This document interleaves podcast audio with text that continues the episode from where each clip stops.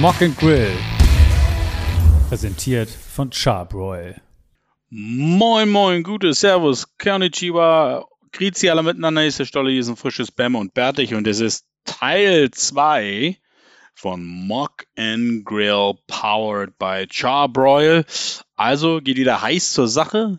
Äh, sizzling, sizzling, würde ich mal sagen. Ähm, natürlich gibt es heute keinen Mock Draft. Jede Woche einen Mock Draft zu machen, wäre jetzt so kurz vorm Draft vielleicht auch ein bisschen übertrieben. Ja, wir hätten leichte Veränderungen im Vergleich zur letzten Woche, ne, nach dem Trade Eagles und Saints. Ähm, das spielt durchaus auch eine Rolle in der heutigen Folge. Aber trotzdem mocken wir uns dann nochmal ganz kurz vom Draft zurecht. Jetzt gehen wir heute einfach nur ähm, um Quarterbacks geht's heute. Es geht wirklich nur um Quarterbacks. Ähm, darum geht's.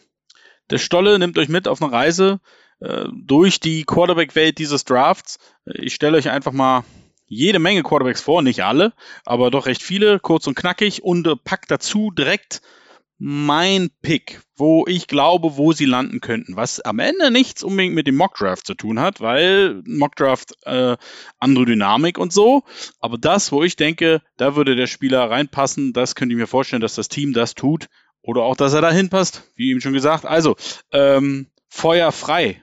Vorab, eine Sache sei gesagt, was die Quarterbacks angeht. Ich finde, das ist so ein bisschen wie der ganze Draft. Es fehlt so, fehlen so die Überspieler, nenne ich jetzt mal so, die so von allen so über Ewigkeiten gehypt werden. Ähm, ich finde aber, dass es in der Breite sehr tief geht. Also ich finde, was so zwischen Ende, Mitte, Ende erster Runde und dritter Runde ist, ist nicht so ein großer Gap. Und so ähnlich sehe ich das auch bei den Quarterbacks. Es gibt so ein, zwei, die so ein bisschen, bisschen sich absetzen, aber auch nicht wirklich. Es, wenn sie nicht Quarterbacks wären, sondern irgendeine andere Position, würde wahrscheinlich keiner von ihnen in den Top 10, Top 15 gehen.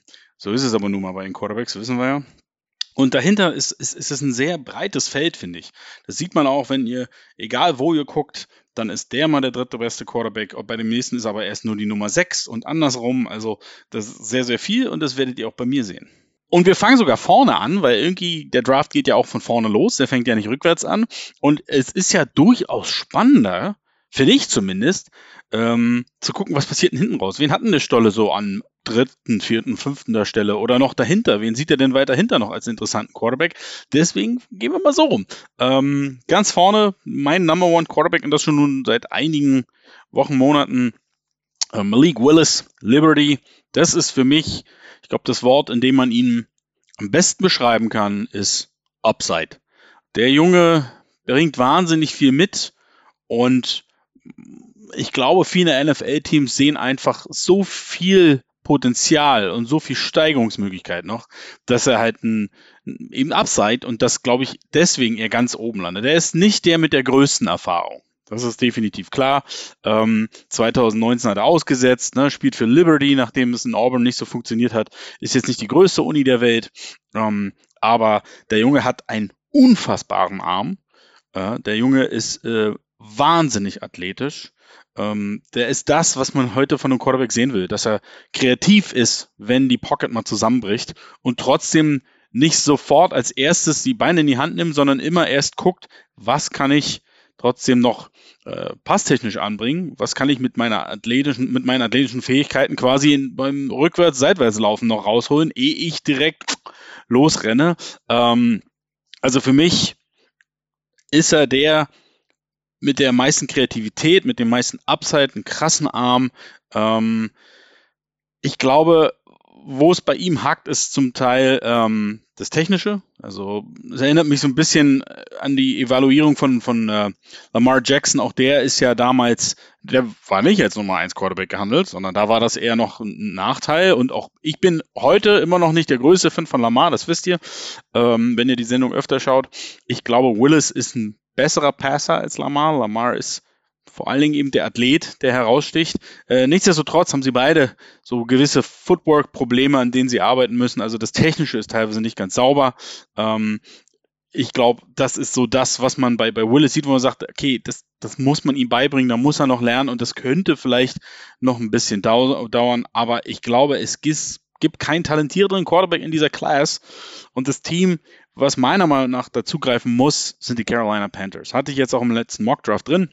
Ich glaube, sie haben keine andere Wahl. Sie haben zwar nur einen Pick in den ersten drei Runden und hätten sicherlich andere Lücken, aber wenn du so oft auf Entschuldigung, auf die Fresse gefallen bist in den letzten Jahren auf der Suche nach einem Quarterback und die Lösung, die du da hast, nennt sich Sam Darnold, dann, dann weißt du, dass du eigentlich verdammt bist für den Rest der Saison, dass dein Head Coach ein lame duck Coach ist und das willst du nicht. Du willst competitive sein und dann ist er die beste Option, die du hast.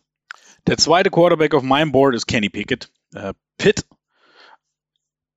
Ich glaube, das ist so dieser typische Quarterback, den du dann im Draft hast, wo du sagst, das ist ein Safe Pick. Aber was ist heutzutage schon ein Safe Pick? Ja, dieser the most pro-ready Quarterback. Das ist er wahrscheinlich.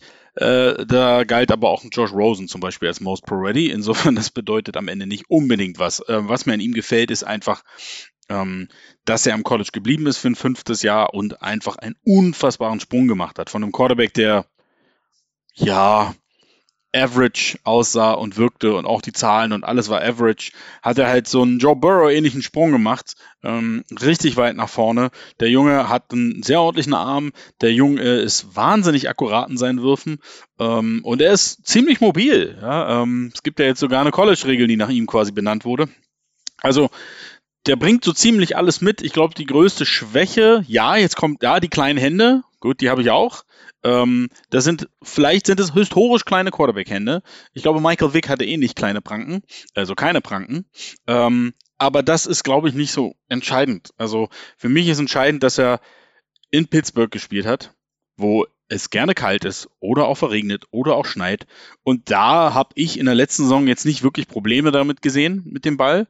Ähm, das ist, glaube ich, das, was Teams sehen wollen, dass das nicht das Problem ist.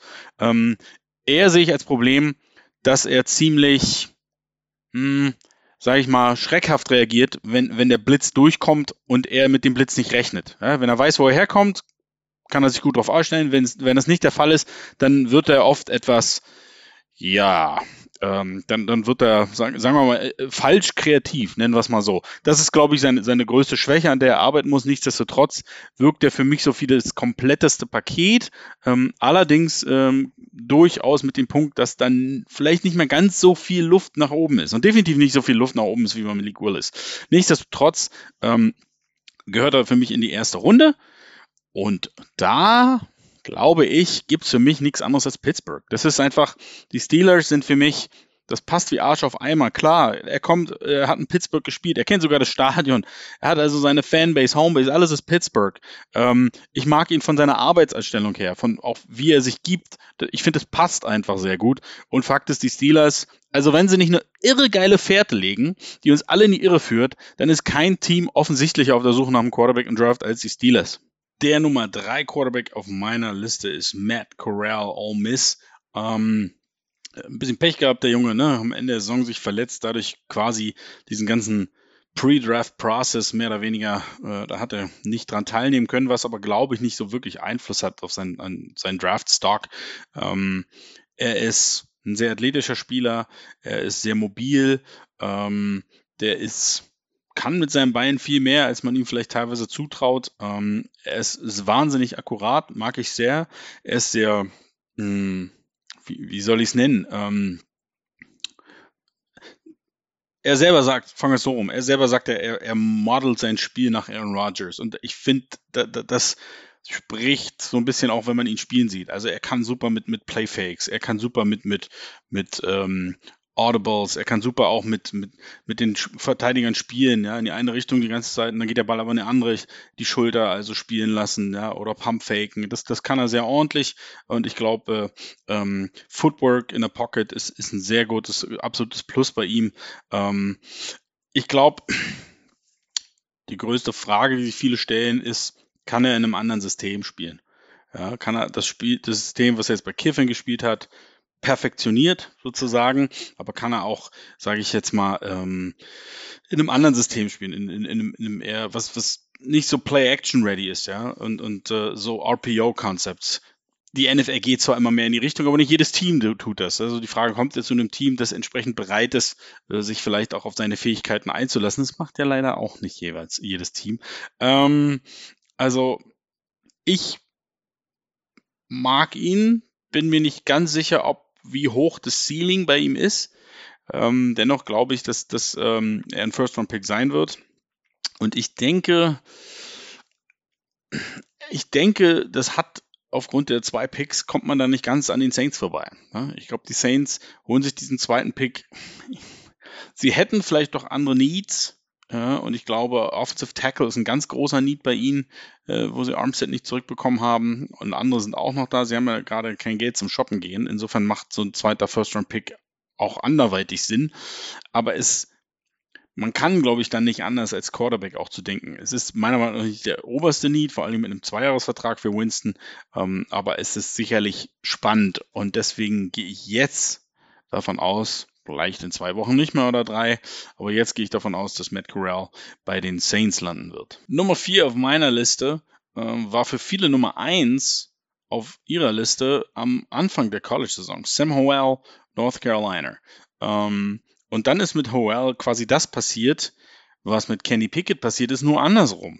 Also, ja, ähm, erstes Spiel, drei Interceptions, ganz grausam gestartet und er brauchte einige Wochen, um wirklich wieder in den Rhythmus zu kommen. Ähm, ist ein Quarterback, der starke Accuracy hat, Accuracy, der überraschend mobil ist, muss man sagen. Das war in den ersten Jahren am College von ihm nicht erwartet worden. In diesem Jahr hat er das teilweise absichtlich, teilweise unabsichtlich ähm, genutzt und ähm, da über 800 Rushing Yards am Boden gezaubert. Das war ähm, mehr als erwartet. Ich glaube, der wird immer gerne, und das ist nicht zu Unrecht, verglichen mit Baker Mayfield. Ähm, das Lustige ist nur, vor drei Jahren wäre das was richtig Gutes gewesen. Jetzt ist es eher was, wo man sagt, uh, uh Red Flag. Ähm, ich, ich glaube, ähm, Howell hat die Frage, die sich viele stellen, ist halt bei Howell, war er so gut? Teilweise aufgrund der Spieler, die er um sich hatte, denn vier seiner Top äh, Offensive Weapons waren dieses Jahr nicht mehr da, weil sie in die NFL gegangen sind. Oder waren die halt auch so gut, seinetwegen? Das ist so, ist immer so mit Huhn und Ei. Ähm, ich, ich finde, er hat sich im Laufe der Saison, man hat es am Anfang gesehen, 2021, dass ihm diese Spieler fehlten und dass er da wirklich Probleme hatte.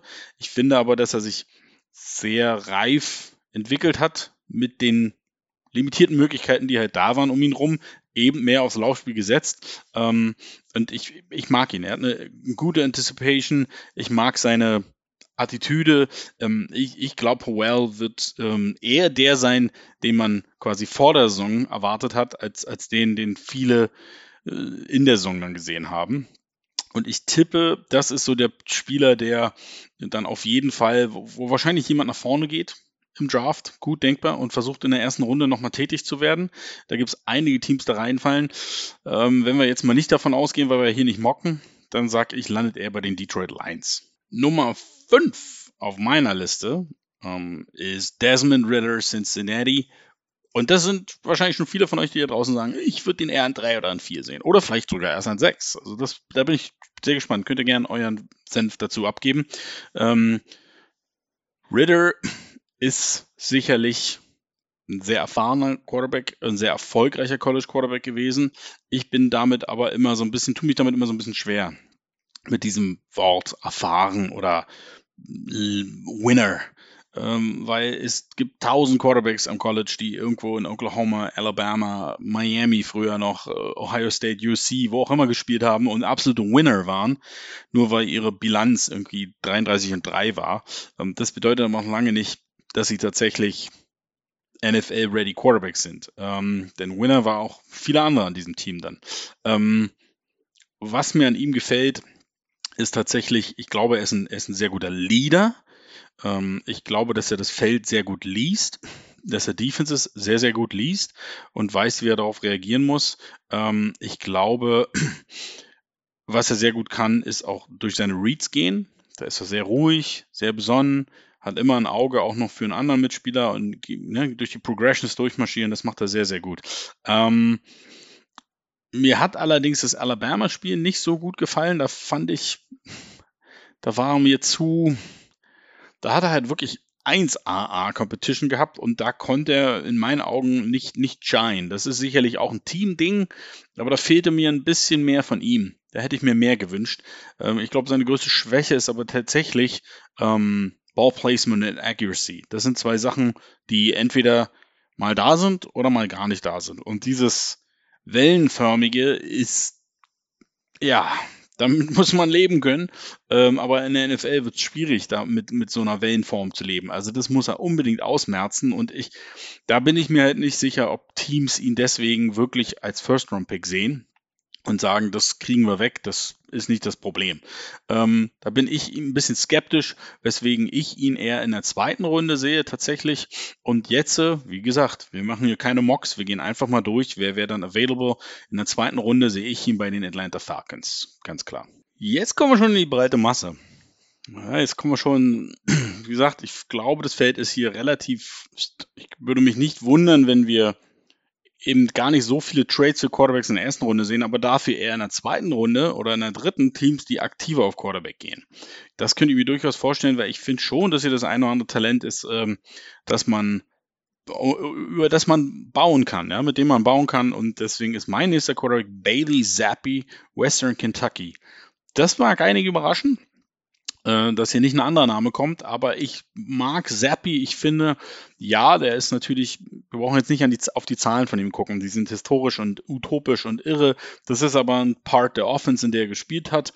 Und ich weiß, dass die Quarterbacks, die aus diesem Air Raid-System kommen in der NFL, quasi null Success bisher hatten, äh, mit ganz wenigen Ausnahmen, die ein bisschen am Start waren. Aber ich, ich finde, dass er einfach in, in diesem Postseason-Prozess, also in all den Senior Bowls und äh, Pre-Draft-Geschichten einfach richtig gut abgeliefert hat. Dass er da wirklich gezeigt hat, dass er eben nicht einfach nur ein Air Raid in diesem System fühle ich mich wohl Quarterback ist, sondern dass er sehr wohl andere Würfe kann, dass er sehr wohl ähm, ein Quarterback ist, mit dem man arbeiten kann und der wirklich eine Zukunft in, in dieser NFL, in NFL hat. Ähm, ja, und das ist, ähm, kann jeden Wurf quasi, jedes Level des Feldes, ich glaube, er hat ähm, so ein bisschen den schlechten Ruf der Air Raid Offense ähm, aufgehoben. Ähm, deswegen glaube ich, dass es durchaus ein Team gibt, das ihn späte zweite Runde durchaus auf dem Radar hat. Ich denke, spätestens in der dritten Runde wird er weggehen. Ich habe mich hier jetzt tatsächlich für ein Team entschieden, das hm, fände ich ganz spannend zu sehen, wo der Weg dahin führt. Die Tampa Bay Buccaneers. Ende zweiter Runde. Äh, ja, sie haben Kyle Trask. Von Kyle Trask halte ich allerdings auch nicht so wirklich viel. Und ein bisschen Competition und unter Brady lernen ein Jahr oder zwei, wer weiß das schon, oder fünf, wer weiß das schon. Ähm, aber das fände ich, fänd ich einen, einen spannenden Pick. Finde ich sehr spannenden Pick. Nächster Mann in meiner Runde ist Carson Strong, Nevada. Und den hattet ihr sicherlich schon früher erwartet. Strong ist halt wirklich in den letzten Wochen, Monaten, finde ich, irre abgerutscht. Ja, und er hat eigentlich nichts nichts sonderlich falsch gemacht. Ja? Ich glaube, das eine ist sicherlich sein, seine, seine Verletzungshistorie, Knieprobleme immer und immer wieder, die sicherlich den einen oder anderen abschreckt. Aber ich glaube nicht so sehr, dass das der Grund ist, warum er gar nicht mehr äh, im Gespräch ist, wenn wir über die erste Runde reden. Ähm, ich glaube, was es viel mehr ist, ist einfach, er ist ein, Dino in seiner Spielweise. Ja, er ist ein NFL-Dino. Er, er hat einen unfassbar starken Arm. Aber er hat einen Bewegungsradius seines Bierdeckels. Ähm, und dieser Typ Quarterback, dieser in der Pocket festgewachsen, kann mich nicht bewegen, aber ich sling die Dinger da hinten raus. Den Quarterback, den, den brauchst du eigentlich nicht mehr, den willst du eigentlich nicht mehr. Ja, also vor 10, 15 Jahren wäre das wahrscheinlich der Quarterback gewesen.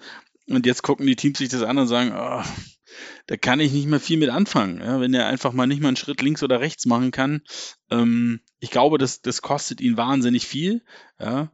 Al Davis würde den wahrscheinlich sofort nehmen. Da hat er kann 80 Yards werfen, gib her. Ähm, aber das ist ja im heutigen NFL-Spiel sehr selten der Fall. Deswegen glaube ich, dass er deswegen ziemlich abrutschen wird. Ähm, ich würde ihn jetzt tatsächlich eher in die dritte Runde schieben, ja, muss ich ganz ehrlich sagen. Da hat er dann leider ein bisschen Pech. Und dann gibt es halt verschiedene Teams, die vielleicht sagen, hey, den würden wir uns gerne mal angucken. Ich würde ihn tatsächlich ähm, in diesem Fall nach Indianapolis schicken, in die dritte Runde. Vielleicht könnte es auch Seattle sein, aber ich schicke ihn nach Indianapolis. Auch wenn es noch mehr Kandidaten gibt und vielleicht noch viel mehr gedraftet werden, habe ich noch zwei für euch. ein, äh, den ich glaube, der meiner Meinung nach der nächste ist, der äh, vom Board geht. Und der nächste ist dann so ein klassischer Sleeper. Ähm, ich glaube, wer als nächstes dann vom Board geht, ist Jack Cohn, Quarterback Notre Dame. Ähm, sicherlich nicht sehr prominenter Name und vielleicht kommt er für euch auch völlig überraschend. Ähm, aber Jack Cohn ist einfach, es ist gar nicht das Notre Dame, sondern es ist das, wo er vorher war. Wisconsin. Wisconsin ist einfach bekannt für Quarterbacks, die, die keine großartigen College-Stats hervorgebracht haben, die nicht irre mobil sind oder ich weiß nicht wie spektakulär. Ja? Die Ausnahme ist Russell Wilson. Aber die Jim Sorgis, Brooks Bollingers dieser Welt und noch viele, viele andere, die haben bewiesen, dass sie überraschend gut in die NFL passen. Ähm, ich sehe jetzt nicht unbedingt einen Longtime Starter Potential bei Jack Cohn, aber ich sehe ihn als einen guten Bridge Quarterback, als jemand, der, der ähm, wahnsinnig wenig Fehler macht, das Spiel sehr gut liest, sehr smart spielt, ähm, eben durch Wisconsin schon in eine sehr Pro-Style Offense hereingewachsen ist und er konnte in Notre Dame das Ganze nochmal auf ein anderes Level heben, weil da viel mehr auf, auf ihn als Quarterback gezählt wurde, als das in Wisconsin der Fall war.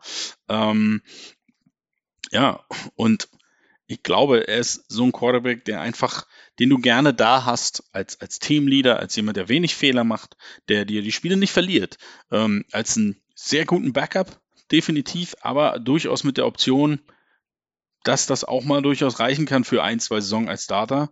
Ähm, deswegen würde mich das nicht wundern, wenn der als nächster Quarterback vom Board geht. Mm, und hier würde ich dann sagen, hm, hm, hm, tatsächlich würde ich hier sagen, Philadelphia Eagles. Ja, in der vierten, in der dritten Runde. Die Eagles ähm, einfach nur als Sicherheitspolster. Und sie wollen ja auch eine Quarterback Evaluation und School und so sein, die Eagles. Da brauchen sie eh noch mehr Quarterbacks als nur einen. Habe ich versprochen, eins lieber noch. Da gibt es einige talentierte, sowohl FCS als auch FBS. Ich habe mich jetzt für einen entschieden, den ich einfach von seiner Spielweise her mag, weil er einfach spektakulär ist. Eric Barriere, Eastern Washington, das ist dann ja quasi zweite Liga. Ähm, über 5000 Yards gehabt in der letzten Saison, fast 50 Touchdowns in, auf seine Karriere, irgendwie fast 14.000 Yards und über 120 Touchdowns. Und da reden wir noch über, über Pass-Touchdowns. Ähm, da kommen wir noch über 20 Rushing. Also er ist ein Dual-Threat-Quarterback. Ähm, der ist einfach wahnsinnig kreativ. Der ist ähm, sehr mobil und mit dieser Mobilität kann er halt diese Kreativität ausleben, ähm, kann aber auch in der Pocket ganz cool bleiben und Bomben werfen. Ähm, ich glaube, Teams sind so ein bisschen skeptisch. A, ne, nicht, nicht erstklassige Competition gehabt. B, ähm, Durability Concerns sind dann bei so einem Spieler natürlich auch so ein bisschen und ähm, wie viel kann er das wirklich aufs nächste Level heben, diese Zahlen, die er hat, die so ein bisschen Madden Rookie Modus mäßig an, an, anmaßen. Ich mag ihn, ich bin gespannt, wo er landet. Ich glaube, dass er ein, ein, ganz spannender Prospect ist, der irgendjemanden vielleicht auf lange Sicht wirklich, wirklich glücklich machen kann. Ähm, wo ich ihn jetzt hinwähle, tue ich mich schwer. Wo packe ich ihn denn hin? Aber ich gehe jetzt mal einfach ein bisschen mutig daher und sage, Vierte Runde Tennessee Titans. So, Freunde, vielen Dank fürs Zuschauen. Hoffe, ihr hattet Spaß, ihr habt ein bisschen was mitgenommen. Äh, bin gespannt, wie ihr das ganze Thema seht. Und dann bis nächste Woche.